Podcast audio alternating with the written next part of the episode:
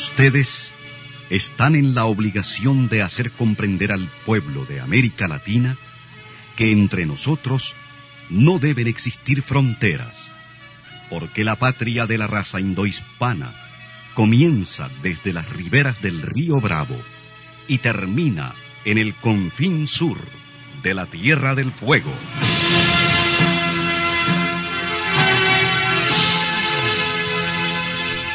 Sin fronteras. Un recorrido por los campos sin límites de la información, la música, la cultura, la economía y el deporte.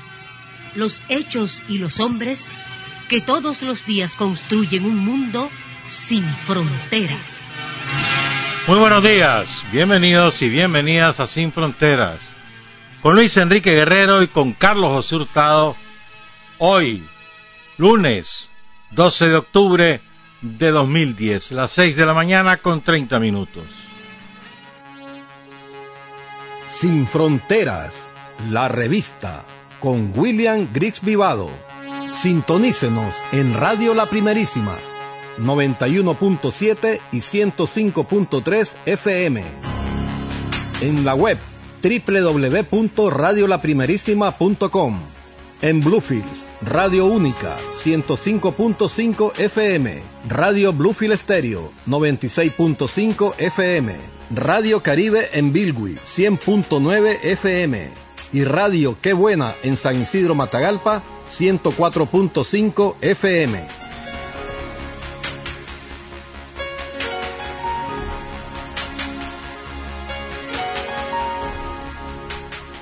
Hay hombres que luchan un día y son buenos.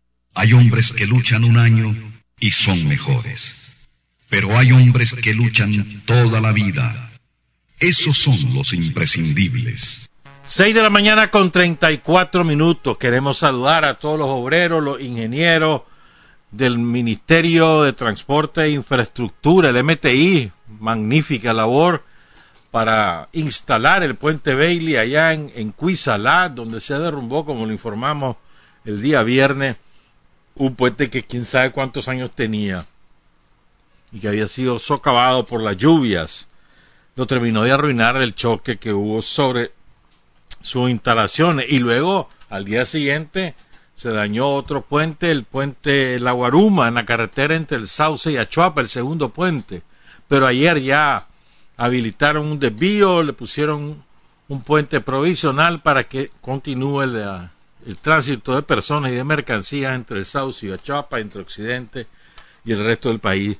Extraordinario trabajo de los compañeros, de las compañeras, y hay que felicitarlos por su esfuerzo. Pasaron trabajando casi, casi 36 horas.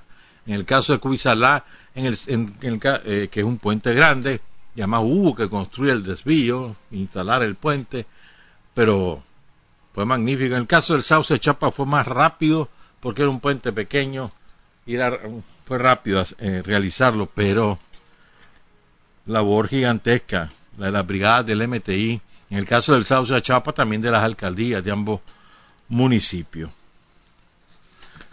Hoy es, hay varios aniversarios hoy, vamos a hablar de los tres rapidito, de uno para dedicarnos más el miércoles.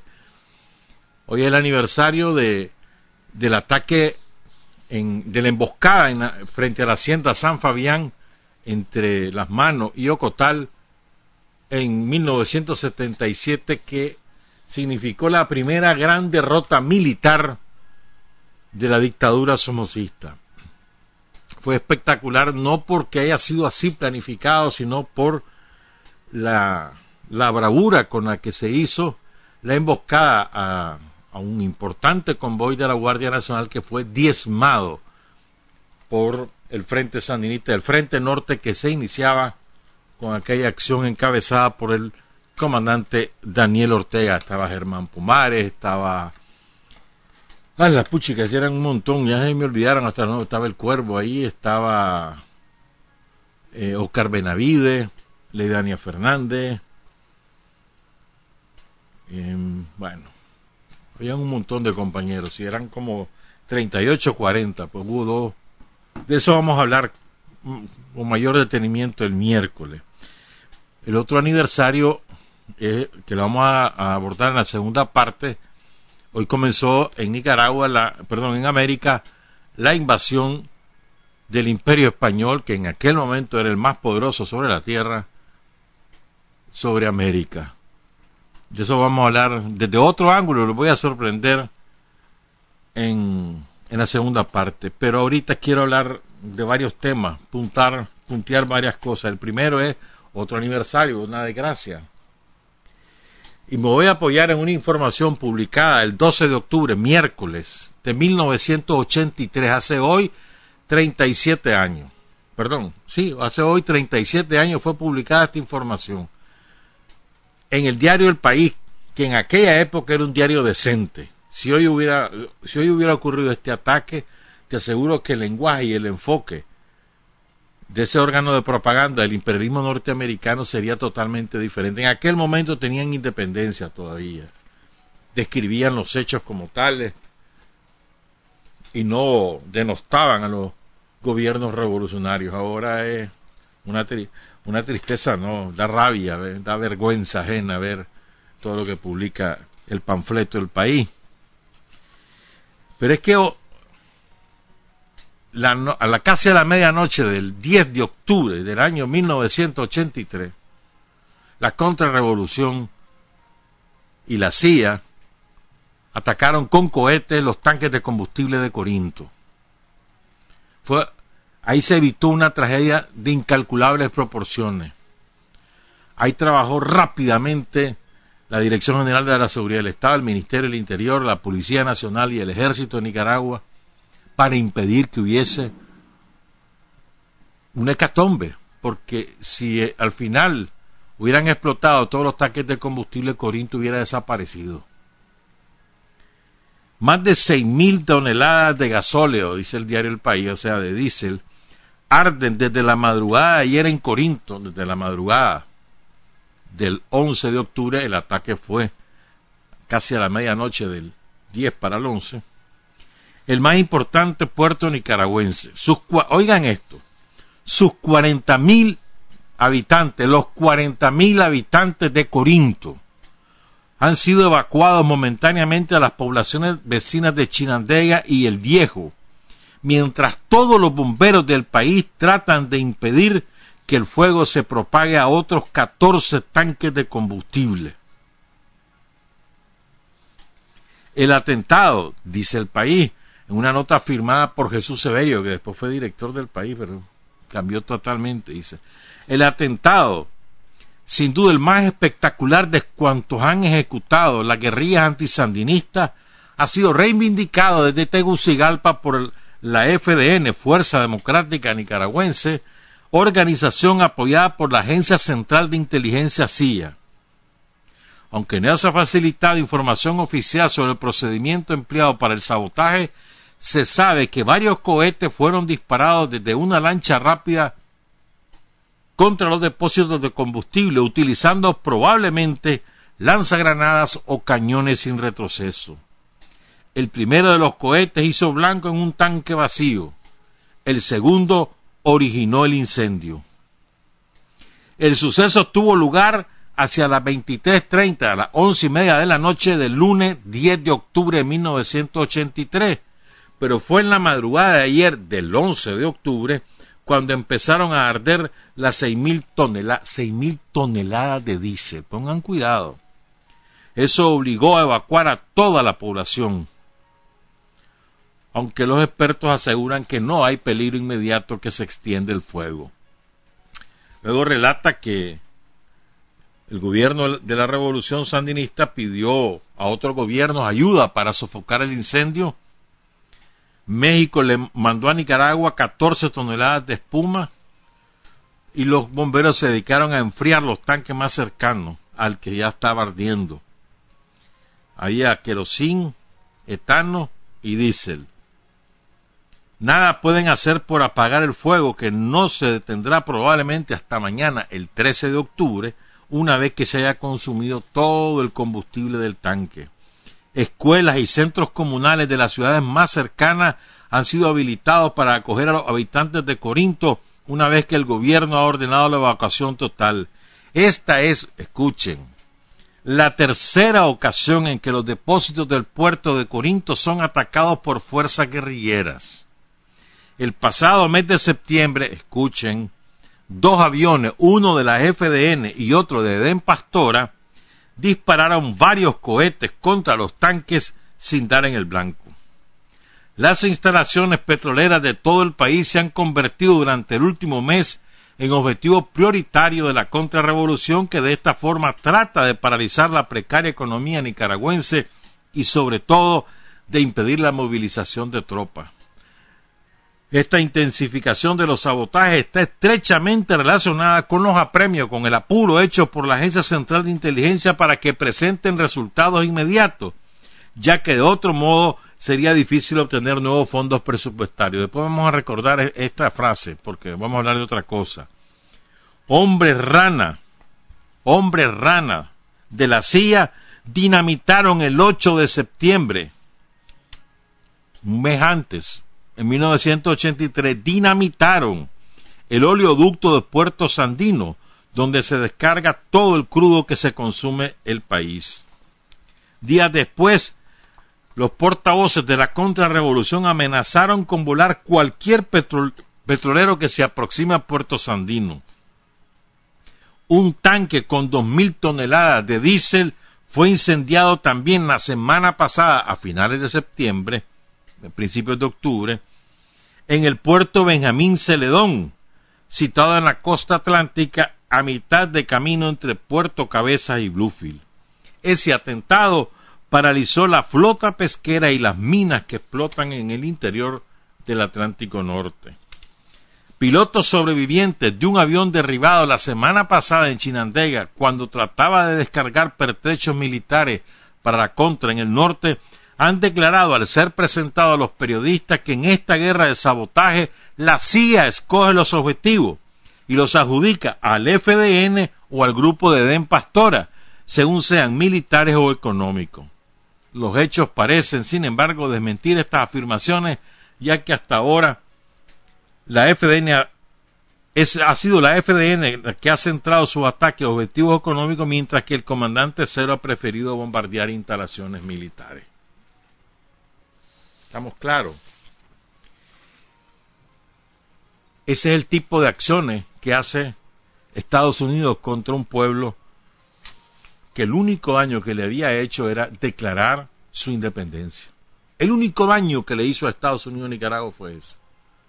Declaró su independencia y la ejerció. ¿Estamos claros? Ya vieron quiénes están involucrados, ¿verdad? quiénes son los ejecutores. No es cierto eso de que ellos solo hacen acciones. Este, para perjudicar al régimen de turno en cualquier país. Le vale. Si matan civiles, le vale. Si causan hambre, le vale. Miren lo que pasa en Venezuela, lo que ha pasado en Cuba y aquí nosotros lo hemos sufrido en carne propia. Ellos no tienen ningún tipo de escrúpulo. El imperialismo norteamericano es capaz de matar a cualquiera con tal de fortalecer o conquistar sus intereses. No les importa nada puede ser un aliado, puede ser un, mercenario a su servicio, puede ser una personalidad de gran relevancia, no les interesa. Si eso fortalece su estrategia para alcanzar su objetivo, lo asesinan. Ese es su método, son, su naturaleza es criminal. Siempre ha sido así. No nos engañemos, no nos llamemos, llamemos a equivocaciones distingamos claramente cuál es la vocación del imperialismo norteamericano, sin asco. Y esto es muy importante, sin asco. 6 y 46, eso ocurrió, repito, hace 37 años en Corinto. Los corinteños lo deben recordar y recuerdo a Indalecio Pastora, que falleció el año, a ver, no este año, en un accidente de tránsito ahí entre Malpaisillo, entre La Paz entre Malpaisillo, Indalecio estaba ahí, me, me contó detalles de lo que de cómo se hizo la evacuación en Corinto. Indalecio era delegado de la seguridad del Estado en aquel momento en Corinto. Y recuerdo a Indalecio. Vamos a cambiar de tema. Porque esto es, muy, esto es importantísimo, mira. Ya no, o sea, Es que cuando uno lee estas cosas, uno dice, hombre, qué, qué barbaridad, qué clase de sabiduría la que tuvo el gobierno sandinista al enfrentar el COVID-19. Un, un tipo que se llama Richard Horton, que es el editor jefe de una revista científica llamada G Lancet, que es de las más reconocidas en el ambiente de la medicina sobre todo, que nos había cuestionado hace algunos meses por la manera como el gobierno sandinista enfrentó la COVID. Este individuo pues ahora publicó un artículo novedoso para ellos. Para nosotros nada novedoso. Simplemente es certificar lo que nosotros hemos hecho sobre la base, repito una vez más, de, de la ciencia, no de la especulación, de la ciencia y de la inteligencia política y de la sabiduría popular. Sobre esa base se construyó la estrategia que se empezó a hacer a finales de enero.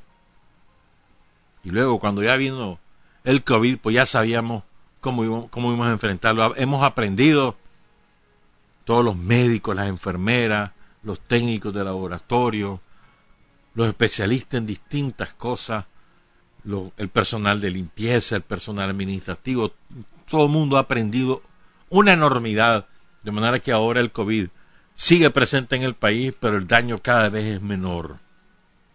Por cierto, el gobierno relanzó la estrategia para ayudar a que nos cuidemos recordarnos qué es lo que tenemos que hacer para cuidarnos, porque no es cierto que el virus se ha ido para nada.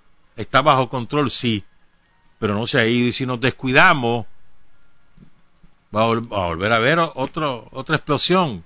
O sea, depende de nosotros mismos, sobre todo la distancia entre nosotros, distancia, metro y medio, dos metros, y el lavarse constantemente las manos con agua y jabón, simplemente, o con alcohol gel, pero frotarse esas manos. Eso es lo más importante. Sigo, pues entonces miren, este individuo dice que no es pandemia esto, sino sindemia. ¿Qué es sindemia? Ellos inventan cualquier término, pero, o sea, ¿qué es la interacción entre el virus, el SARS-CoV-2 del virus y las enfermedades subyacentes? la las comorbilidades también le dicen, es decir, los, los padecimientos crónicos, que muchas veces en otras enfermedades actúa una pero, pero neutraliza la otra, en este caso no, exacerba las otras enfermedades. Entonces este hombre básicamente lo que te dice es, si queremos evitar que vuelva a ocurrir una explosión viral de cualquier naturaleza que sea novedosa o que sea vieja, ¿verdad? decir, que hay una explosión de un viejo mal producido por un virus ya conocido o un nuevo virus, si queremos evitarlo, la manera es, hay dos maneras, dice, reducir la injusticia social y la segunda manera es reducir la incidencia de las enfermedades crónicas, diabetes, hipertensión, obesidad, el lupus, la insuficiencia renal crónica, el cáncer, reducir esa incidencia para que los seres humanos estén más capacitados para vencer al COVID. ¿Qué es lo que ha hecho el gobierno sandinista? ¿Qué se fue a hacer hace como tres meses? Se fue a hacerlo de casa en casa. Más de 3 millones de visitas se realizaron. ¿Para qué? Para saber qué padecía cada quien. Y en una de las tantas visitas no solamente se les preguntaba, también se llevaba a los médicos para que los examinaran. Y ahí se pudo determinar con mucha mayor precisión, no, no es exacto, pero es muchísimo más preciso, con un aproximado, te aseguro, más del 90%, quiénes son diabéticos, quiénes son hipertensos, dónde está la mayor incidencia, dónde está la IRC. Y ahí está el mapa de la salud, lo pueden ver en la página del Ministerio de Salud, por municipio, incluso por, por distrito en algunos, en algunos municipios, donde afecta qué, y qué tipo de enfermedad. Es decir, ¿para qué? Para precisamente reducir su incidencia, atenderlo más rápidamente, prevenir. Medicina comunitaria y preventiva. Ese es el modelo. miren, lo que nosotros hacemos lo están recetando para el mundo. Claro, no lo dicen de esa manera, pero en esencia eso es. Quieren, queremos evitar una explosión mayor del COVID o de cualquier otra cosa o de un viejo virus. Tenemos que atender dos, dos elementos. Reducir la pobreza al mínimo, porque son los pobres los más propensos, porque son los que más enfermedades padecen, porque son los que peor se alimentan, son los que peores condiciones ambientales los rodean. Reducir la desigualdad social y prevenir, prevenir las enfermedades crónicas. Bueno, si realmente queremos acabar con esta pandemia cuyos efectos han sido devastadores en la gente, en la salud, en la economía, o con futuras pandemias de enfermedades infecciosas, dice un experto, que hemos visto venir de una detrás de otra con cada vez mayor frecuencia SIDA, ébola, SARS, Zika y ahora COVID-19, la lección es que tenemos que abordar las condiciones subyacentes que hacen posible una sindemia. Eso dice Mary Singer, antropólogo médico estadounidense, que es el que, el que inventó este término sindemia, que combina sinergia y pandemia. Dice, hay evidencia creciente de que la influenza, la gripe y el resfriado común son contrasindémicos, es decir, la situación no empeora. Si una persona está infectada con los dos virus, una de las enfermedades no se desarrolla. Y en cuanto al aspecto social, el elemento clave en el caso de una sindemia es que añade la interacción de las enfermedades. Para frenar el avance y el impacto del COVID, es crucial poner atención a las condiciones sociales que hacen que ciertos grupos sean más vulnerables a la enfermedad. Tenemos que abordar los factores estructurales que hacen que a los pobres les resulte más difícil acceder a la salud o a una dieta adecuada. ¿Mm? Atender a los pobres, los factores estructurales, que es lo que viene haciendo el gobierno sandinista, eso fortaleciendo todo el sistema de salud pública, ampliándolo en todo lo, en todas sus esferas, acercando los servicios de salud a la población por la vía de instalaciones permanentes o por la vía de feria. Eso es. lo que nosotros estamos haciendo es lo que ahora dice, hombre, esto es lo que hay que hacer, oyeron, lo que hace Nicaragua. Ninguno lo va a reconocer explícitamente porque como nos volaron tanta riata y el tiempo dio la razón, entonces ninguno tiene la suficiente humildad para decir, hombre, nos equivocamos, mi Nicaragua es ejemplar. Ninguno. Ninguno lo va a hacer. Bueno, cambio de tema. 655. El,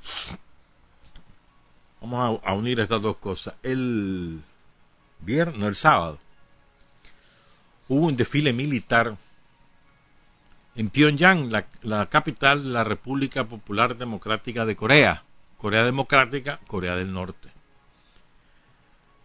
Kim Jong-un presidió el, el desfile militar y mostraron un nuevo arsenal nuclear, poderoso, que sorprendió a moros y cristianos. Nadie se lo esperaba. El desfile fue sorpresivo, no fue previamente anunciado. Hubo un discurso moderado, ecuánime de Kim Jong-un.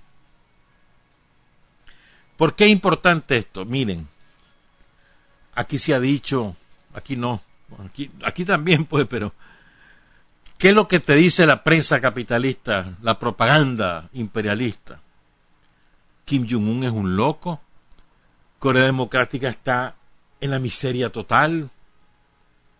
la propaganda, eso es lo que está, ha fijado en la mentalidad de muchos, ni lo uno ni lo otro. Ni Kim Jong-un es un loco, ni Corea Democrática se está muriendo de hambre. Eso lo puedes ver en esas imágenes. Es decir, nadie que se esté muriendo de hambre tiene esa capacidad tecnológica militar para desarrollar ese tipo de arma. Nadie. ¿Mm? ¿Y por qué lo hace? Porque esa es la única manera que tiene Corea Democrática de defenderse, prepararse para un ataque nuclear. Es la única forma. De, de otra manera, hace tiempo Corea Democrática hubiera sido destrozada, destruida por el imperialismo japonés o el norteamericano. Pero para impedir que hubiese un ataque preventivo o una invasión, o de Corea del Sur, lo que han hecho en Corea Democrática ha sido prepararse militarmente y desarrollar armamento nuclear. Ese es su factor disuasivo. No se metan conmigo, porque si se meten conmigo les meto un cohete nuclear, les meto un ataque masivo que, va a destruir ciudades enteras de ustedes. Puede ser que nos destruyan, pero vamos, a destruir y vamos a matar gente de ustedes. esa es una advertencia tan eficaz que está Corea Democrática. Aislada, le dicen chanchada, lo ponen de loco. Nada que ver. Nada que ver. Entonces, la fortaleza que les permite a Corea Democrática disuadir ese ataque es su fortaleza militar y especialmente su armamento nuclear. Nosotros no tenemos esas cosas. Ni tenemos esa capacidad tampoco. Ni la, y creo que tampoco la aspiramos. No tenemos esa capacidad. Tampoco tenemos riquezas petroleras. En términos geopolíticos, la importancia de nuestro territorio es su ubicación privilegiada, el centro de América, y el otro recurso que disponemos con abundancia es el agua. Después pare de contar. Hay muchas especulaciones sobre que aquí tenemos cobalto, que tenemos no sé qué. Puede ser que encuentren algunas reservas de petróleo en los relevantes, pues explotables, en cualquiera de los dos mares. Pero la, la, verdad que en lo que contamos, nuestra posición estratégica y el agua. Esa posición estratégica puede permitirte desarrollar el gran canal y el agua que tenés de reserva suficiente. ¿Verdad? Nada más. Entonces, ¿en qué nos podemos basar nosotros como factor disuasivo? En la conciencia y la organización popular, que es lo que debemos consolidar, fortalecer todos los días del mundo. Ese es nuestro factor disuasivo. Conciencia y organización popular. Conciencia para que la gente defienda su democracia. O sea, la democracia está amenazada por el imperialismo norteamericano. Nos quieren arrebatar la democracia y nos quieren imponer la dictadura imperialista. No podemos permitirlo. No queremos volver a vivir bajo otra dictadura. Antes con la dictadura somocista era una dictadura además militar. En los años 90 fue la dictadura del neoliberalismo. No queremos volver a vivir en dictadura, queremos mantener la democracia. Queremos conservar, fortalecer y desarrollar la democracia. La democracia que te permite acceder a los servicios de salud, a la educación, a la infraestructura, a la energía eléctrica, a, la estabilidad, a la paz. La democracia que te permite tener certeza de que tu eh, futuro va a ser mejor de lo que hoy es. Tenemos que fortalecer la democracia. Y la manera de fortalecer la democracia es con la conciencia y la organización popular. Esa es, ese es nuestro poderío.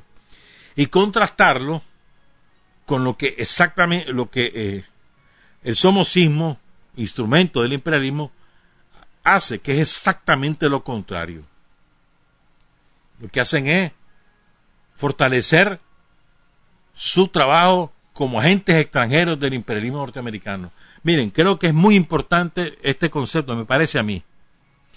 Nosotros no tenemos oposición en Nicaragua, tenemos agentes mercenarios al servicio de una potencia extranjera. Los que andan de, de Guerén queriendo organizar agrupaciones bajo la bandera de Estados Unidos son mercenarios es decir, han sido contratados por una potencia extranjera, son agentes extranjeros. Eso no son oposición política. Oposición política es aquella que respeta el marco constitucional, el sistema legal de un país, aunque se oponga radicalmente al, al partido que ejerce el gobierno y se dispone a arrebatar el poder político mediante el marco o en el marco constitucional mediante el proceso electoral. Esa es oposición. Lo que tenemos aquí no es oposición. Son mercenarios y no y es una descripción que no es calificativa, no es peyorativa, no estoy diciendo eh, con mercenarios que son malditos, que están bien, lo son pues, pero no es por eso que lo digo, sino porque esa es su descripción, que es un mercenario, es alguien que contratado por una fuerza X para realizar tareas militares criminales en función de los intereses y de los intereses de quien lo contrata.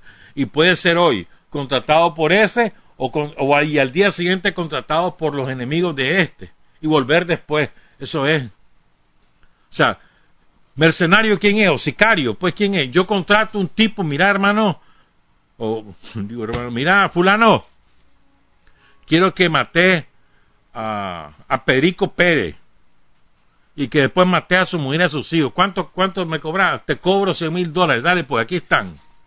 Anda a matarlo. Entonces llega ese mercenario y comienza, mata a uno, pero no mata al otro, se dan cuenta y le dice, mira, ¿cuánto te está dando ese hombre? 100 mil dólares, te voy a dar 150 mil. Ya no me mates a mí, anda a matarlo a él. Y lo hace. Esos son los mercenarios. Esos son los sicarios. Bueno, estos son mercenarios. Han sido contratados para desestabilizar Nicaragua, para destruir la democracia en Nicaragua, para construir una dictadura yanqui en Nicaragua y para asesinar, desaparecer del mapa el sandinismo. Esa es su misión. Y hacen todo lo que sea por, por tener éxito y nosotros hacemos todo lo que sea para impedirlo. Y lo vamos marcando. Lo vamos marcando. Porque no se lo vamos a permitir. ¿Estamos claros? Van, de aquí a la, va a haber una asamblea en la OEA. Hay la intención de Estados Unidos de iniciar un proceso para descalificarnos como sistema político. O sea, su naturaleza, recuerden, es anti, antidemocrática. Entonces quieren que la democracia de Nicaragua sea considerada proscrita. ¿Verdad? Entonces, de aquí a esa asamblea de la OEA, que ha sido, como ya sabemos, el Ministerio de Colonia de Estados Unidos, aquí se van a incrementar las provocaciones, porque esta gente, así como te decían que la CIA le exigía a los mercenarios somocistas, tanto del FDN como de ARDE, les exigía resultados como condición para tener más reales, así les dicen ahora. Queremos resultados. Queremos que provees, que tenés fuerza. No podemos andar pegando nosotros gritos por ustedes y ustedes no hacen nada. Busquen qué hacer. A ver, queremos resultados. Entonces, van a hacer acciones de propaganda porque tienen asegurada la, la resonancia mediática, tienen asegurados los medios que van a, a, exportar eso como que si aquí fuera caótico. Tienen asegurado eso, solo hace falta crear los eventos. Entonces pueden usar la salsa de tomate como ya lo hicieron una vez, de verdad, con aquel, con el narcotraficante eh, que se las pica de académico. Ya lo hicieron una vez ahí en León, acordate.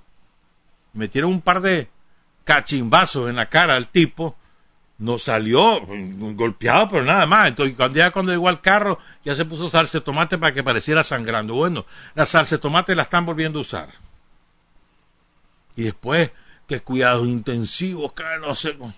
Y vas a ver. Y se van a incrementar este tipo de acciones. Nos van a provocar y hay que dejar que la policía haga su trabajo. ¿Ah? No, nosotros no podemos caer en provocaciones. Van a pisotear nuestra bandera como lo hicieron ayer. Van a destruir monumentos de nuestros héroes. Van a hacer ese tipo de acciones que traten de provocarnos, de causar que nosotros tomemos represalia. para ellos aparecer como víctima y exportar eso. Y tener entonces credenciales. Miren cómo me están atacando. Me están haciendo en la vida imposible. Estoy no aguanto aquí. Ya. Entonces no le demos el gusto. Dejemos que la Policía Nacional haga su trabajo que lo sabe hacer y muy bien. Los tiene debidamente infiltrados, se sabe la información por anticipado, dónde van, quiénes van, cuándo van, a qué hora. La policía hace su trabajo, dejémosla que la siga haciendo. Y tratemos de, de tener la sangre fría, mano. Aguantarse, aguantarse, aguantarse que vamos bien, el país enderezando la economía, recuperando toda su fortaleza económica y la organización continúa, los resultados económicos a la vista, los resultados sociales a la vista, ahí vamos, ahí vamos. No dejemos que por provocaciones no, no nos no caigamos en esas provocaciones para que no perjudiquemos el buen rumbo que llevamos. Y a propósito de eso, todo el fin de semana me pasé leyendo muchas cosas y entonces me acordé de un concepto de patria que tiene José Martín, que incluso el, himno de Cuba, que es un himno precioso, está inspirado en José Martín, no, no está escrito literalmente por José Martín, pero está inspirado por José Martín. Entonces, vean lo que es este concepto de patria y vean cómo se contrasta, que contradice, es lo opuesto, lo antagónico de lo que hacen estos delincuentes. Por cierto, vayan a preguntarle, ustedes que, a veces ahí en las redes pueden acceder a ellos o en los, o en los medios de propaganda que ellos tienen, pregúntenle qué, piensan de lo que ocurrió, de lo que empezó a ocurrir hoy hace más de 500 años, hace 520 años, por ahí, en América. ¿Qué piensan? Van a ver la respuesta que interesante les van a dar. Por cierto, pues, ya vamos a hablar de eso, sí.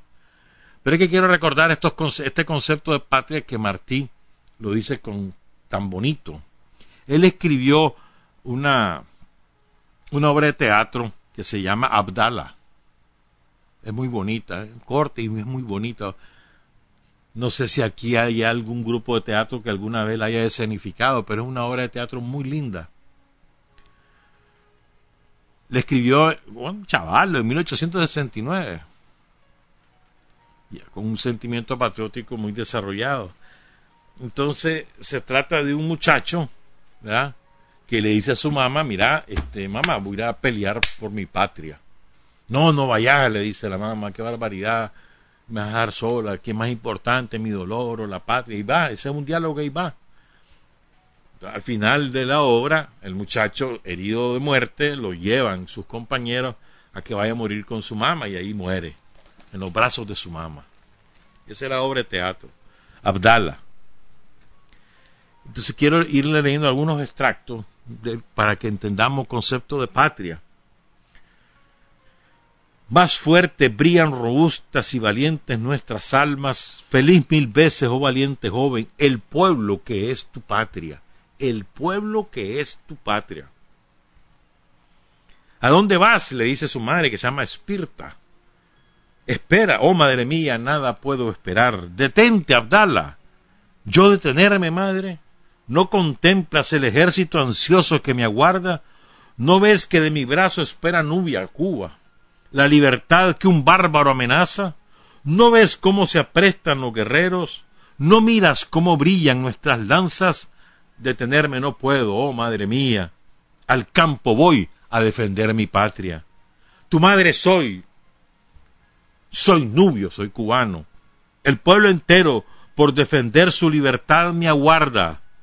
Un pueblo extraño nuestras tierras huellas pisotea con vil esclavitud nos amenaza, audaz nos muestra sus potentes picas y nos manda el honor, y Dios nos manda por la patria morir, antes que verla del bárbaro opresor cobarde esclava. Le dice su madre, pues si exige el honor que al campo vueles, tu madre hoy que te detengas manda.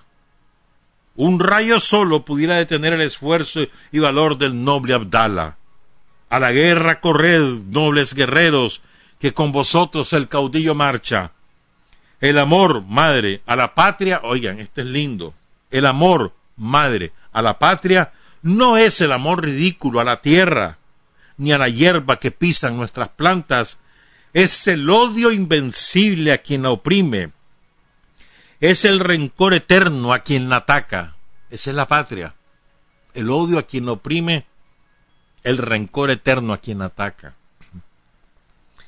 Y tal amor despierta en nuestro pecho el mundo de recuerdos que nos llama a la vida otra vez cuando la sangre herida brota con angustia el alma. Y le dice el hijo a la madre, ¿acaso crees que hay algo más sublime que la patria? Quien a su patria defender ansía, ni en sangre ni en obstáculos repara. Del tirano desprecia la soberbia, en su pecho se estrella la amenaza, y si el cielo bastara a su deseo, al mismo cielo con valor llegara. Vengo a ya cuando ya lo llevan herido, sus compañeros herido de muerte, va a morir en los brazos de su madre, él pide ir a los brazos de su madre, dice Abdala, vengo a exhalar en vuestros brazos, madre, mis últimos suspiros y mi alma. Morir, morir cuando la nubia Cuba lucha, cuando la noble sangre se derrama de mis hermanos, madre, cuando espera de nuestras fuerzas libertad de la patria.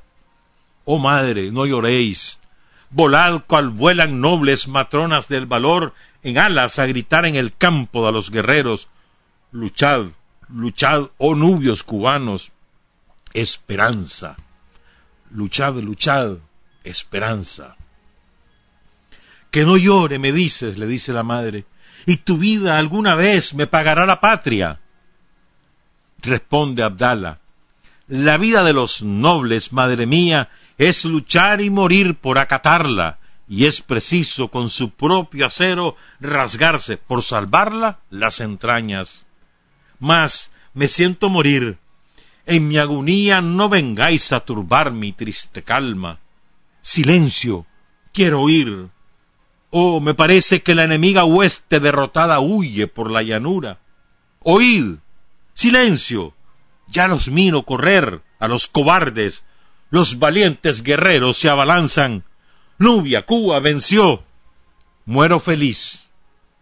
La muerte poco me importa, pues logré salvar a la patria. Oh, qué dulce es morir cuando se muere luchando audaz por defender la patria. Precioso, ¿no? Esa es la patria. De eso no saben los mercenarios. Regresamos, las siete con quince. Para decir la verdad hay cinco dificultades. Tener el coraje para comunicarla, la inteligencia para reconocerla, el arte para convertirla en arma, la capacidad para seleccionar a aquellos en cuyas manos será útil y la habilidad para propagarla. Están escuchando Sin Fronteras. Siete de la mañana con 18 minutos. Hay muchas mentiras que se dicen sobre la invasión a América de parte del imperialismo español. Muchas mentiras. Antes de decirle la primera que, que la creemos todos y que no es así. Ah, me dicen de que ayer hubo una muy linda actividad en Agarote. Saludos a Ana Isabel Morales que nos lo está informando. Y hicieron... ¿Cuántas comidas fue la que me dijo Ana Isabel? Espérame Dice, ayer fue muy linda la actividad en Nagarote en honor a Pedro Arauz Palacio Federico, cuyo aniversario es mañana. Perdón, el 17. En el inicio de una jornada en su honor, hicieron 15 mil platos para la población. Bonito, ¿eh? Bonita manera. Entonces, la primera mentira que nos han dicho es que el 12 de octubre llegó Cristóbal Colón a América. No es cierto. ¿Sabías eso? No fue el 12 de octubre. Realmente fue el 13. Pero el 13 era sábado de gloria.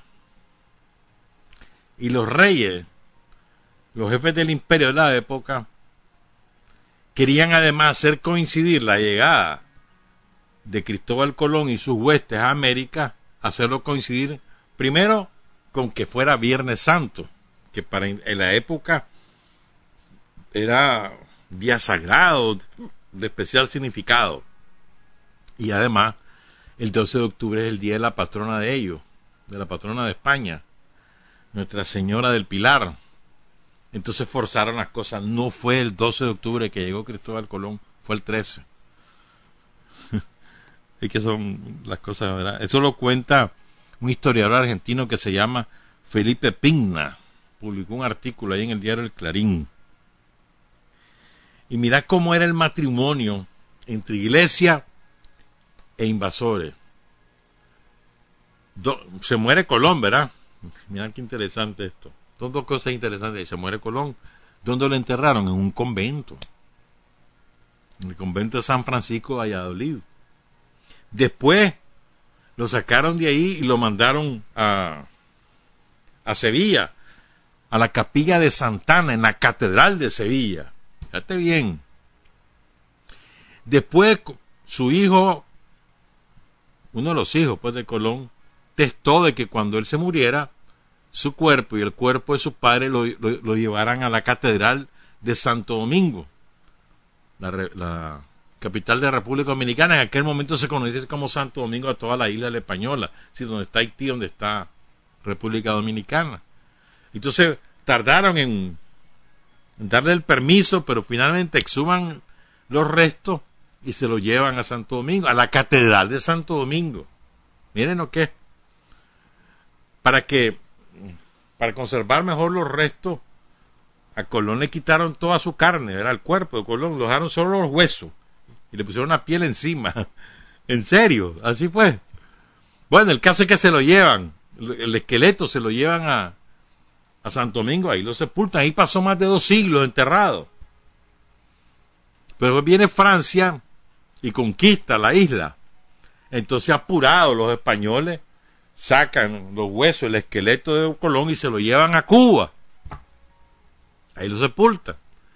Pero después viene la guerra de independencia que encabezó José Martín y Antonio Maceo. Viene la guerra de independencia y entonces mm, salen corriendo los españoles.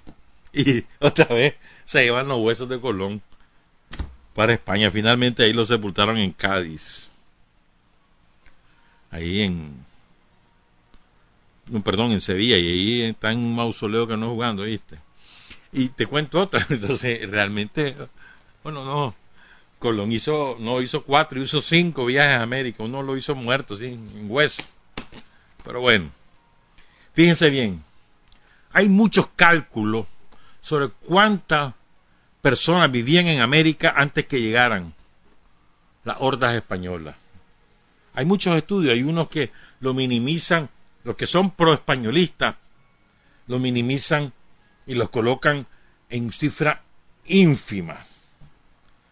Hay otros que la exageran probablemente hasta niveles altísimos y hay otros que ponderan la cifra. Hay de todo. Pero bueno, yo he preferido trasladarle a ustedes las cifras que ofrece un antropólogo norteamericano especialista en, etnografía, historia perdón, y demografía, etnohistoria y demografía, defensor de los pueblos originarios de Estados Unidos, pero defensor por su derecho al agua, defensor por su derecho al territorio, defensor en todo el sentido de la palabra, y después también se involucró en la defensa de los pueblos andinos. Es un hombre consecuente, además de ser un científico políticamente consecuente con lo que él iba investigando. Entonces, por eso he escogido, y me parece bastante eh, como te dijera yo, argumentado su, las cifras que él ofrece. Entonces él estudió, ¿verdad? Y de acuerdo a, los documentos de los propios invasores de la iglesia, que era parte de la invasión, los, los registros de los fallecidos a partir más o menos que se estabilizó la conquista la invasión española, que fue más o menos 40, 50 años después, hay registros de defunción. Él, de acuerdo a todo eso, él mm, más o menos calculó qué población había en América, porque es importante para que 100 años después vean cómo quedamos. Calcula que antes de, o para 1492, cuando Colón llega a América, en Canadá y en Estados Unidos cuántos vivían. Él calcula que entre 9 millones 800 mil y 12 millones 250 mil. Miren qué clase de cantidad de gente para la época. O sea, extrapolen eso 500 años después y, entonces hablamos, pues, o sea, en términos proporcionales, cuánta gente había. En México habían entre 30 millones y 37 millones y medio. En América Central, recuerden que Fray Bartolomé de las Casas dice que solamente en Managua y sus alrededores había alrededor de un millón de indios. Eso dice Fray Bartolomé de las Casas. No lo digo yo. Dice este investigador norteamericano, este etnógrafo y antropólogo norteamericano, conocido como, perdón, cuyo nombre es Henry Farmer Dobbins. Henry Farmer Dobbins. Nació en 1925, murió hace poco, relativamente, pues en el 2009. Entonces este hombre dice que en América Central habían entre 10 millones 800 mil y 13 millones 500 mil. América Central, esa porcioncita de tierra que somos. O sea, teníamos más o menos la tercera parte de lo que habita México. Y teníamos un poco más de lo que habitaba Estados Unidos y Canadá. Éramos más poblados que Estados Unidos y Canadá. En las Antillas, o sea, el Caribe, ahí había entre 440 mil y 550 mil. Un montón de gente, porque a excepción de las mayores de las Antillas, que es Cuba y, la isla de la Española, Haití República Dominicana, todos los demás son pequeñas islas. Jamaica, para de contar en la grande.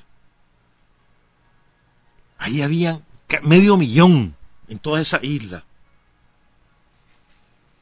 En los Andes, para hablando de los Andes, es decir, la cordillera, los pueblos que habitaban en la cordillera de los Andes, no necesariamente los países que tienen alguna estribación de los Andes, no, los que habitaban los Andes.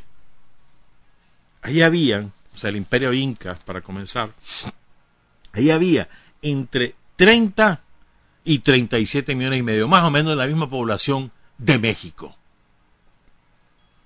Y en las tierras bajas Así le denomina él a todo lo que está en la llanura, empezando en Colombia.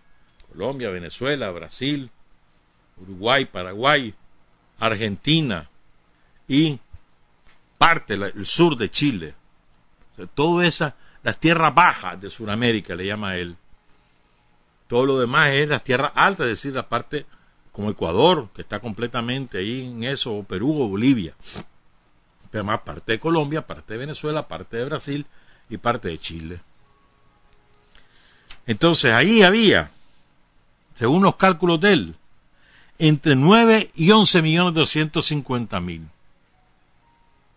Entonces en total había en América entre 90 y 112 millones de habitantes. ¿Saben cuántos habían? después de un siglo, más o menos, siglo y medio, en el año 1700. ¿Saben cuántos quedaban? Estamos hablando que eran 112 millones máximo, 90 millones mínimo. En siglo y medio tendría que haber crecido por lo menos un 30%, por lo menos. Pero no, quedaban 5 millones en América. Eso fue fruto de varias cosas. La primera, la matanza de los invasores. La segunda, varias cosas. La segunda, ¿verdad? Las enfermedades. Sarampión, viruela, cólera, en otra, de otra manera le llamaban, varicela, las que se te ocurran. Eran miles de miles los que morían, miles de miles diario, narrado por los propios invasores. Hay muchos documentos que lo van describiendo. Fue una cosa terrible, porque los pueblos originarios no tenían defensa biológica frente a los virus que llevaban los españoles. ¿Me entendés? Eso fue otra causa de enorme mortandad, mucho más que incluso la, las matanzas organizadas por los españoles. Tercer factor, tercer factor, las guerras civiles entre los pueblos originarios, tanto en México como en, el imperio inca, si no hubiera habido, si hubiera habido un imperio inca unido, jamás los españoles hubieran logrado vencerlo. Ahí les vamos a contar un poquito de eso más tarde. Otro factor, el desastre ecológico que hubo. Porque los españoles traen animales que aquí no se conocían, la res, la oveja, y cultivos que aquí no se conocían. Y eso causa, sobre todo lo de las reses, fue particularmente visible en México, causa un desastre ecológico. Y la hambruna, causa la hambruna. Hambruna de los pueblos originarios y hambruna aún de los pueblos ya esclavizados por los españoles, de los pueblos originarios que no estaban esclavizados, que vivían aún en sus comunidades, que no habían llegado todavía los españoles, y también de los pueblos ya sometidos por el imperio. Todos esos factores explican esa reducción dramática. Estás hablando de una reducción al 5% de lo que eran. Aquí no hubo encuentro de dos culturas como nos han inventado, porque el encuentro supone voluntariedad. Vos llegás a un encuentro porque vos querés llegar y acordás con otro que también quiere llegar, encontrarte, pero no es lo que ocurrió en América, no fue un encuentro, fue una invasión y destrucción. Que no fue lo que ocurrió con los vikingos, porque está comprobado que los vikingos y los polinesios, que quedan allá por en, el continente de Oceanía, habían llegado a América muchísimo antes que los españoles, pero ni los polinesios ni los vikingos vinieron a asesinar ni a imponer sus creencias. Vinieron, se asentaron en algunas tierras, otros simplemente vinieron, comerciaron, llevaron lo que quisieron y se volvieron a ir a sus países, a sus tierras, perdón, porque no habían países en esa época. Eso está comprobado. Por eso es tan diferente la invasión española. Y no los quieren encubrir como el día de la raza. ¿De cuál raza? Si no existía la raza. La raza es un concepto que aparece en la historia de la humanidad con la invasión española. Pero quiero irme sobre este aspecto. Miren, que me parece sumamente importante. Para mí la desgracia mayor que aún padecemos los pueblos que habitamos América es la colonización cultural, que es de tal profundidad, de tal arraigo, que aún hoy pervive en la inmensa mayoría de nuestras naciones, que constituimos lo que se llama América, o América Latina, como vos querrás, la colonización cultural, es decir, la colonización para que vos asumás como propio los valores de tus opresores y que te identifiques desde tu posición de oprimido con lo que los opresores creen o los opresores predican. Eso es lo más terrible que nos ha ocurrido y nos sigue ocurriendo. Nos sigue ocurriendo. Es decir, cuando vos adoptás como propia la manera de ser de tu enemigo y además defendés esa manera de ser, esa cultura, esa forma de pensamiento, esa manera de relacionarte con otros pueblos o con tu, con otros ciudadanos, con la naturaleza. Defendés esa manera, la, la manera de quienes te destruyeron, la manera de quienes te sometieron, la manera de quienes mataron a tu antepasado. Es lo más triste que nos ha ocurrido y que desgraciadamente nos sigue ocurriendo. Nosotros hacemos un esfuerzo por despojarnos de, de ese sometimiento cultural. Y estamos haciendo los esfuerzos, pero eso no es de la noche a la mañana. Eso tiene que ver con muchísimas cosas. no solo con la educación, sino también con nuestra manera de relacionarnos y de asumirnos. ¿Cómo valoramos más al blanquito que al de piel oscura? ¿Cómo valoramos más el que tiene determinada cantidad de riqueza que el que tiene determinada cantidad de conocimiento? ¿Cómo le hacemos cultura a la apariencia física y no a la sabiduría ni a la, ni a la bondad? Es más importante ser simpático o atractivo o atractiva ante los ojos de los demás que ser buena gente. Todo eso son cosas que están, las tenemos en los genes, hermano, y hay que asumir conscientemente, a ver, o al revés, o simplemente estudiar esto y darnos cuenta para adquirir conciencia de que eso, que, eso que nosotros defendemos no es lo que debemos defender en términos culturales para que iniciemos la descolonización. Si vos no te das cuenta que estás colonizado, no te vas a descolonizar. Entonces les quiero contar algo. A mí me estremeció en su momento, hace muchísimos años, pero lo volví a leer, ¿me entendés? Anduve, anduve de relector ahora, me estuve leyendo a Séneca y etcétera. Pues. Pero es que, a ver, uno de los casos más dramáticos de colonización cultural, de los más, no el más, no, lo puedo, no puedo decir que es el más, pero de los más dramáticos de colonización cultural es el de Perú. Perú, la sede del imperio inco, el Cusco, la sede del imperio inco, el imperio más grande de América el más desarrollado desde el punto de vista científico, desde el punto de vista cultural, desde el punto de vista de la infraestructura, de la organización social, el más estructurado. O sea, el imperio inca era poderosísimo. Todo ese sistema de caminos que tenía, el de agua potable, el, la manera como habían estudiado el cosmos, la relación con la naturaleza, era una maravilla. También eran muy violentos entre ellos y para someter a otros pueblos. Eran muy violentos, como todo imperio. También le pasó a los mexicas en México. Eran muy violentos y pagaron el costo. Los incas pagaron el costo de, de su manera de oprimir a otros pueblos originarios. Pero bueno, el Perú era la sede de la grandeza cultural de América.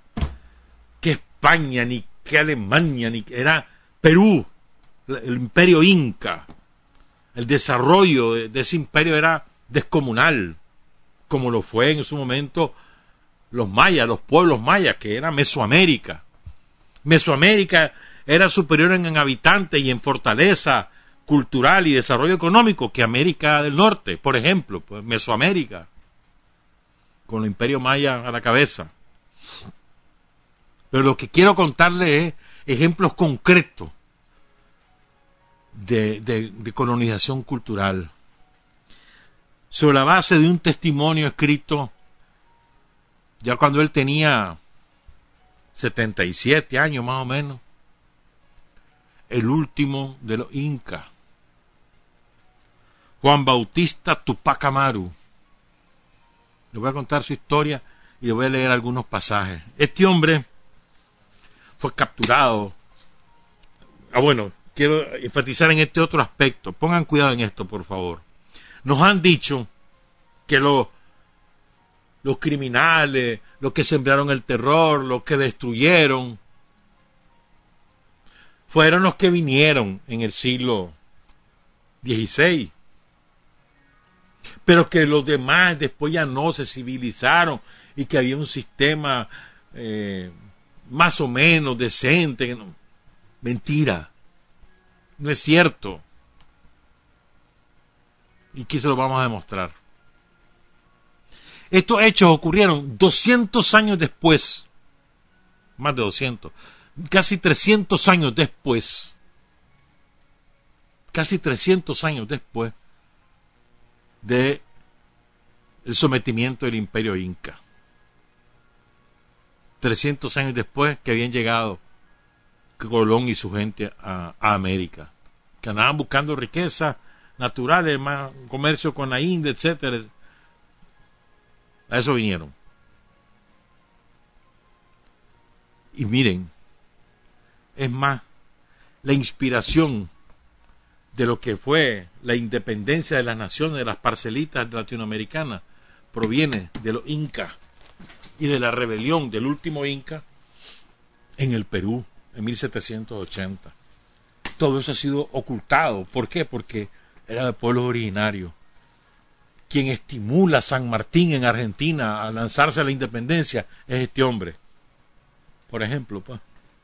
Pero bueno, quiero, recuerden entonces, llegan los españoles, se encuentran con el imperio inca que es poderosísimo y superior a ellos, entonces no se enfrentan, pero hay una guerra por la sucesión en el imperio, porque había muerto el inca Huayna Capac, probablemente de una enfermedad rara murió el hombre, pues. Entonces, y él tenía dos hijos, Huáscar y Atahualpa. Le deja el, poder a Huáscar. Pero este hombre se da cuenta que Atahualpa, su hermano, está siendo defendido por, por otra, por otro cacique, pues, sobre todo en el lado del Ecuador. Y entonces intenta someterlo y matarlo y pierde la guerra. Pero en el medio mueren montones. Eso fue lo que aprovecharon los españoles se unieron a pueblos que habían sido sometidos por los incas, traicionan a los incas, se venden a los españoles y los vencieron. Sometieron al Perú. Te estoy sintetizando las cosas, es mucho más complejo con lo que te he contado, pero para que entendamos. Hubo una guerra de reconquista, porque, bueno, no importa, pues, voy con esto. En 1780, José Gabriel Condorcanqui, Tupac Amaru II, se revela, que era el último descendiente de la dinastía inca, se revela a los criollos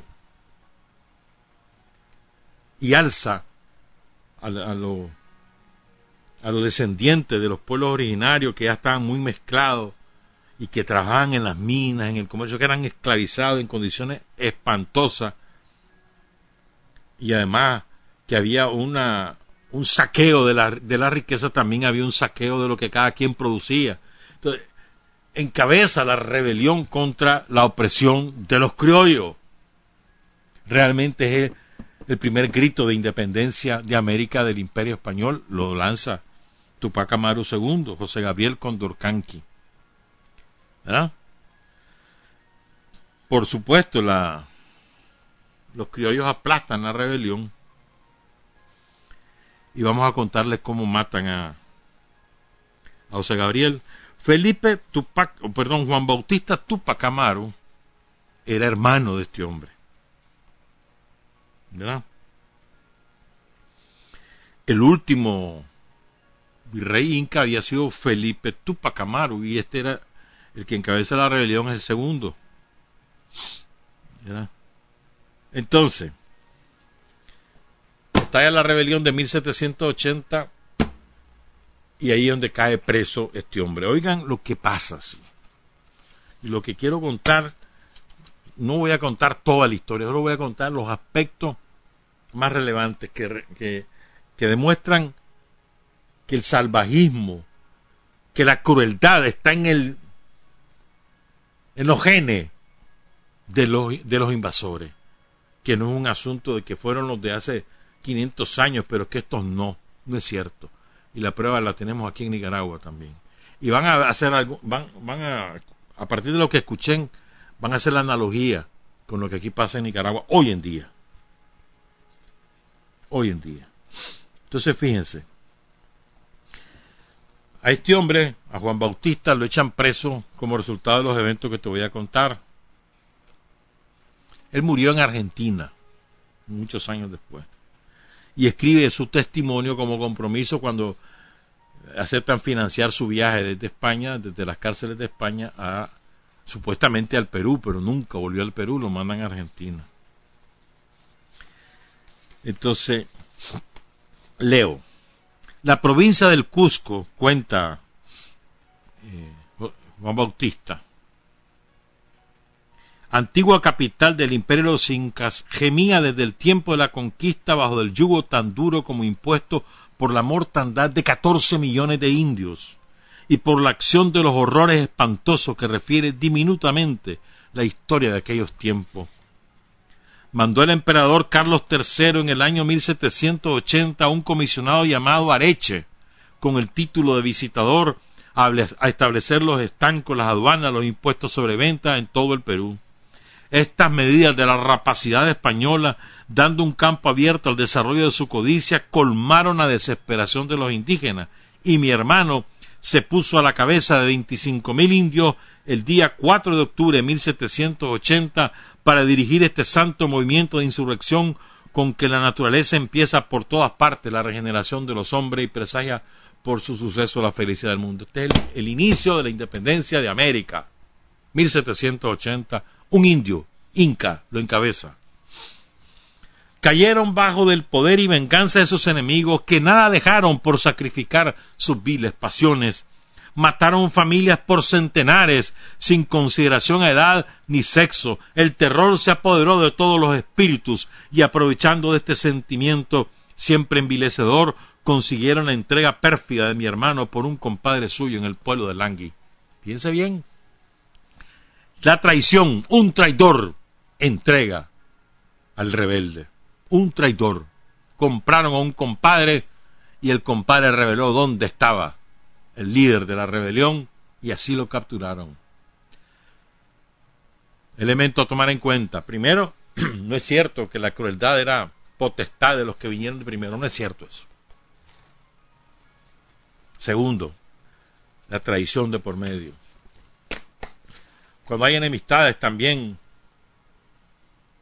el enemigo de menor fuerza se dentro de un país, dentro de una nación, dentro de un pueblo, el enemigo, el que está vencido, el vencido por el, el dominante, suele aliarse, entregarse, venderse a un enemigo más poderoso extranjero. Eso siempre ocurre así. Revisen la historia. Entonces oigan esto. Estos tigres, los conquistadores, los criollos de la época, aguzaron sus garras y nada omitieron de feroz para hacer exquisita su presa. Condució al, Cusco con su esposa, doña Micaela Bastidas, sus hijos Fernando e Hipólito, su cuñado Antonio Bastidas y otros deudos, el visitador Areche lo mandó comparecer cargado de cadenas, con toda fiereza y orgullo de déspota le pregunta por sus cómplices, a que contestando no conocerlos de vista, mandó a reunir a todos los vecinos decentes y se los presentó en línea, para que dentro de ellos señalase a quien conocía cómplice. Entonces con un noble desprecio le dice, le dice Tupac Amaro II, ¿ah? es que esto es José Gabriel, le dice este hombre al, al Areche, con además con desprecio en la fíjate bien, el areche le pregunta, ¿quiénes son tus cómplices? Yo no conozco a nadie, le dice, nunca lo he visto. Entonces manda a sacar a todos los vecinos del pueblo y los pone en fila frente a él. A ver, señalame, ¿quiénes son de tus, estos cómplices, los tus cómplices? Y entonces el líder inca con dignidad y desprecio le dice, aquí no hay más cómplices que tú y yo tú por opresor, yo por libertador. Merecemos la muerte. Entonces eso enfureció al tipo. ¿Verdad? Dice, y al imponente aspecto de un alma tan elevada como fuerte teme su codicia española la pérdida de la presa más costosa a la humanidad, de la América. Y para conservarla toma la resolución de sus padres, los conquistadores, y como ellos derramar la sangre de los indios por torrente con igual desprecio y ferocidad. Fulmina decretos de muerte contra mi hermano y su familia que se ejecutan con suplicios horribles y varios. La esposa de mi hermano sufrió la muerte en una guillotina. Su hijo Fernando, de dieciséis años de edad, su cuñado Antonio Bastidas, con otros más deudos, la recibieron en la horca todo se mandó presenciar por mi hermano. Oigan bien. O sea, le cortan la cabeza a su mujer, pero lo hacen hacen que él vea que le cortan la cabeza a su mujer. Después agarran a sus chavalos de 16 años y lo ahorcan y lo obligan a ver cómo lo ahorcan. O sea, el sufrimiento moral le aplican, una cosa terrible. Y después toda la familia la pasan por la horca. Pongan cuidado. Los criollos. Y quienes además estaban presentes. Y aquí donde voy el tercer elemento. ¿Quiénes presenciaron aquello? Y lo cuenta este hombre. Todo se mandó presenciar por mi hermano, igualmente atormentado por este espectáculo que por el concurso numeroso de esclavos que tranquilos espectadores y obedientes pasivos daban a aquel acto una solemnidad de triunfo. Los propios sometidos, esclavizados, mestizos o, indígenas aplaudían lo que estaba pasando. Le hicieron coro al conquistador. Miserables ahí, gente miserable, esclavizada y que no tenía ningún tipo de, de conocimiento cultural, pero que eran oprimidos y que este hombre estaba luchando por ello. Ellos aplaudían cuando lo estaban torturando, cuando los estaban asesinando a la familia de Tupac Amaro II. Así de horrible es esto. Esto es lo que te digo, la colonización cultural. Sigo, ¿verdad? Y todo esto era el, solo el preludio de lo que se preparaba. La hazaña española llegó a concebir suspenderlo hasta cierta altura más o menos elevada y soltarlo bajo su propia gravedad, sufriese, o sea, lo amarraron de los pies y lo soltaban para que se fracturara. Se fue fracturando todos los huesos, los huesos de la cadera, los huesos de los tobillos, los huesos de las piernas, los huesos de los brazos. Y lo iban golpeando. Pero no lo dejaban, no lo hacían morir. Tres días lo tuvieron en la repetición sucesiva de esta invención de su ferocidad. Esto fue inventado por los curas en la Inquisición. Esta es una de las torturas inventadas por los curas. Después te voy a hablar de algo de los curas, ojalá que me dé tiempo, porque son las, las 7 y 52. Oigan esto. Tres días lo tuvieron en la repetición sucesiva de esta invención de su ferocidad, complaciéndose de sus estragos y preguntándole por sus cómplices y su dinero sus respuestas filosóficas y la firmeza con que la advertía en medio de los mayores tormentos le hizo ver una alma elevada y superior a los alcances de su barbarie. Irritados de no poder sacar ninguna confesión que halagase su codicia o que multiplicase sus víctimas, mandaron sacarle la lengua.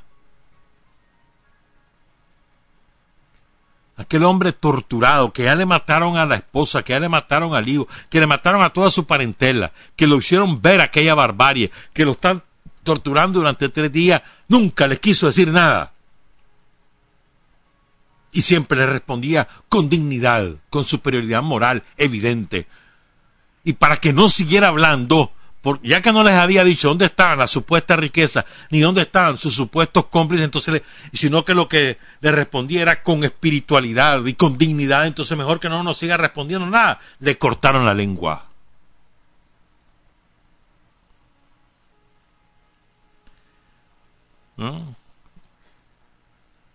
Mandaron sacarle la lengua que ha sabido callar con tanto heroísmo y solo pronunciar verdades amargas que la adulación y los esclavos jamás les hicieron oír.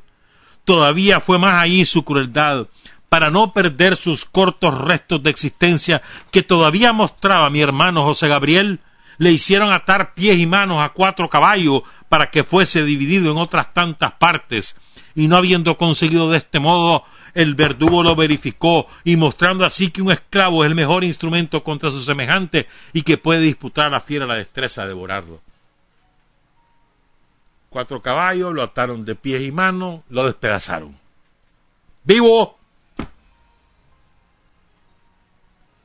atormentado, sufriendo, sin lengua, con todos sus huesos quebrados, pero vivo, lo despedazaron. Y los esclavos,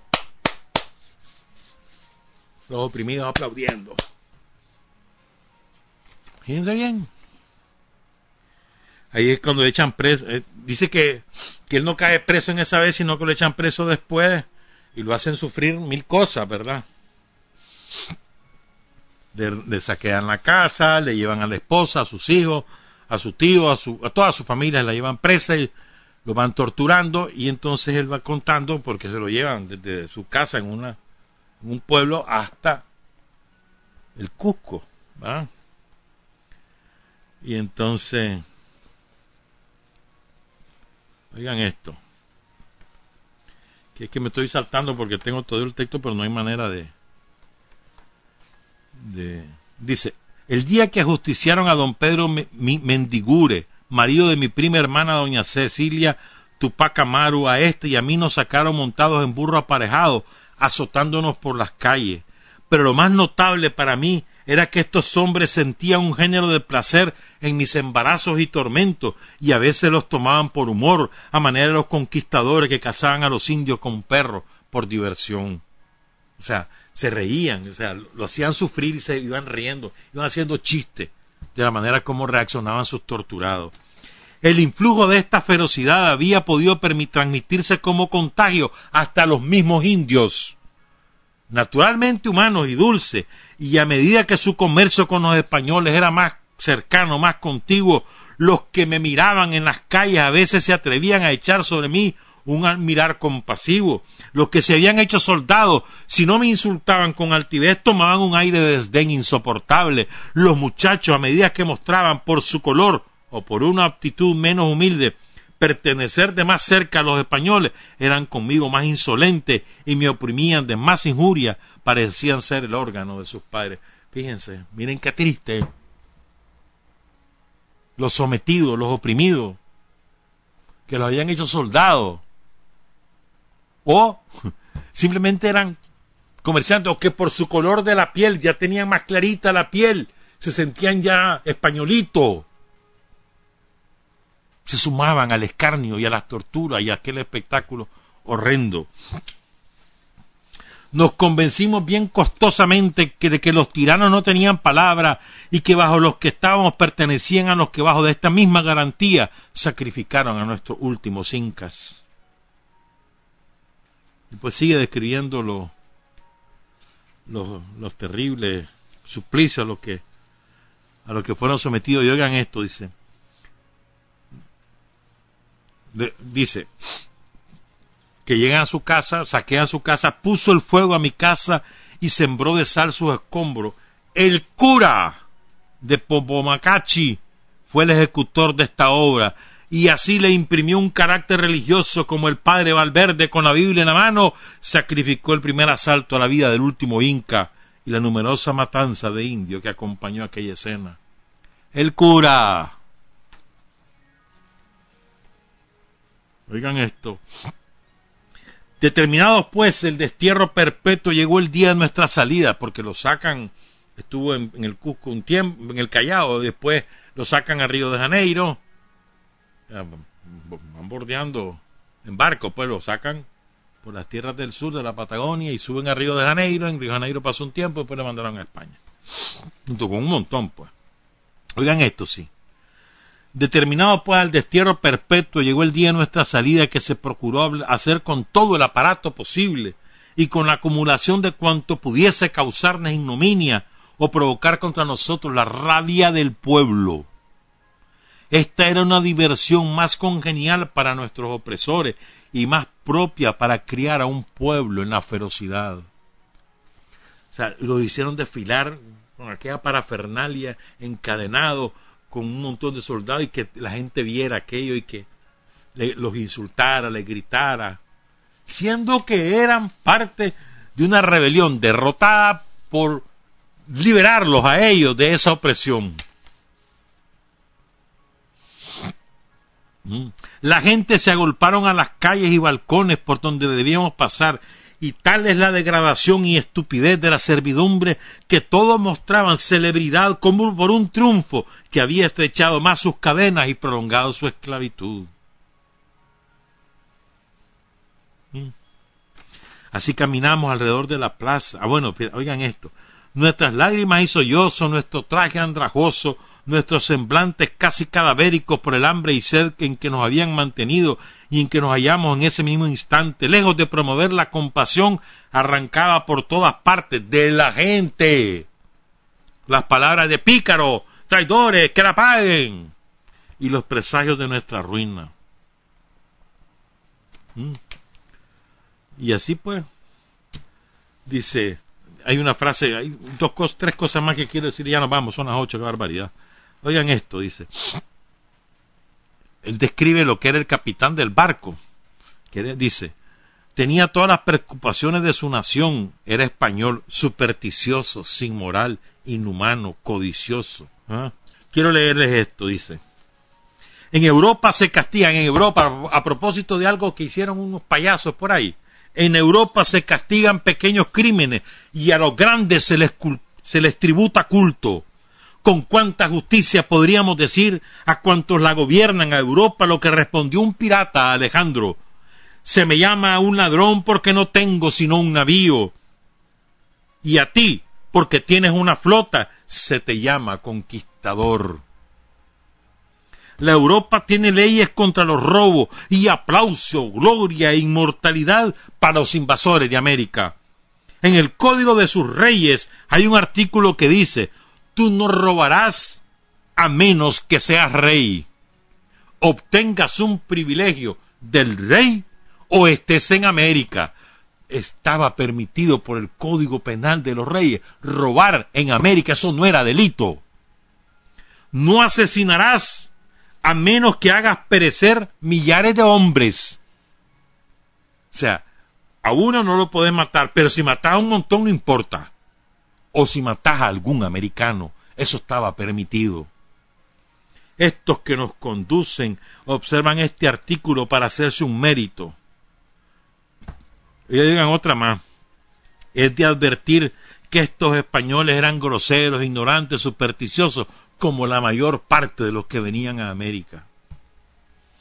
Y esta otra, hay en la sensibilidad española, dice, para afectarse tan contrariamente al resto de los hombres, parecerá entonces la demostración de mi opinión que es estar en sus órganos la verdadera causa porque se complacen tanto en los actos de matanza de hombre y tienen, a ellos como impelidos por una fuerza instintiva. ¿Qué es lo que está diciendo? Dice que lo llevan en la sangre, el, el hacer sufrir a otro el matar a otro, el divertirse con el sufrimiento ajeno, los españoles, los invasores. Finalmente, con esto dice, mucho mayor desde que fui instruido de que en Europa, a ver, un día queriendo salir de mí mismo por impresiones extranjeras, fui a ver el ejercicio de la tropa ahí en Cádiz. A pesar de que siempre tenía esa clase de asesinos por oficio un error raro. Y mucho mayor desde que fue, desde que fue instruido de que en Europa se vendían hombres para defender a cualquier causa, que el atractivo de la bandera cuando se colocaban para alistar hombres jamás era sino la cantidad de dinero que se ofrecía, que así los mismos hombres defendían hoy una causa y mañana la contraria, para volver otro día a defender la primera. Los mercenarios que realmente nacen en Suiza. Pero bueno, los españoles se volvieron expertos también. Los mercenarios. Entonces él llegó a ver la exhibición de los mercenarios para ver quién los contrataba. Qué bandera ni qué nada. El dinero era su bandera. Como lo de aquí, el dinero es su bandera. Cierro. Me fue mucho más insoportable la presencia de un indio que preguntándome un día que me encontró en la calle que si era cusqueño, a la contestación de ser yo, Tupac Amaru, lleno de furia, lleno de furia, el indio me dice que cómo me tenían todavía con vida, que había mucho, que hacía mucho debían haberme muerto. Yo, que esperaba a mí una respuesta amigable, algún brote de sensibilidad de parte de, un, de otro indio como yo, vi con el mayor dolor un enemigo desnaturalizado en él, y muchos días se me amargaron por el recuerdo de esta vil arrogancia. El indio deseando la muerte del indio, el oprimido deseando la muerte de otro oprimido, de su libertador. Lecciones, compañeros, en la historia, hay tan, hay muchas más. Estudiemos la historia.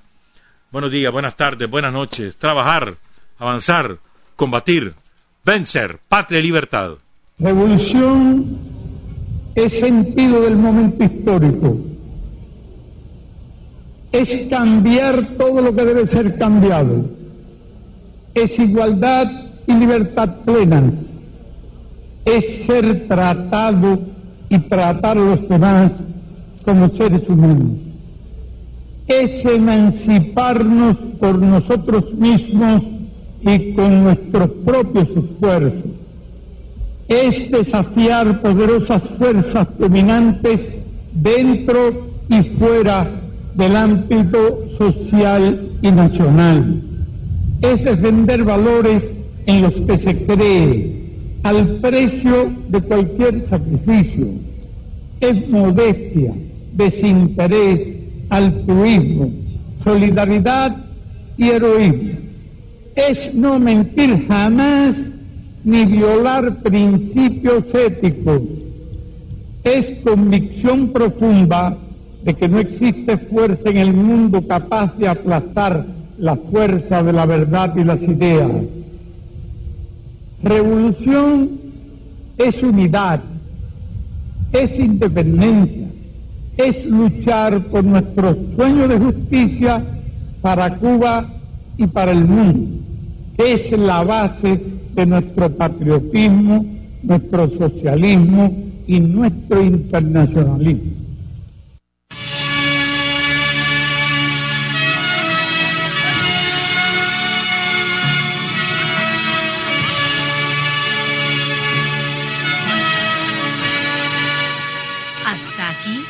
Usted y nosotros hemos recorrido el mundo sin fronteras. Los hechos que los hombres producen transformando su realidad desde aquí, Nicaragua, tierra de libertad.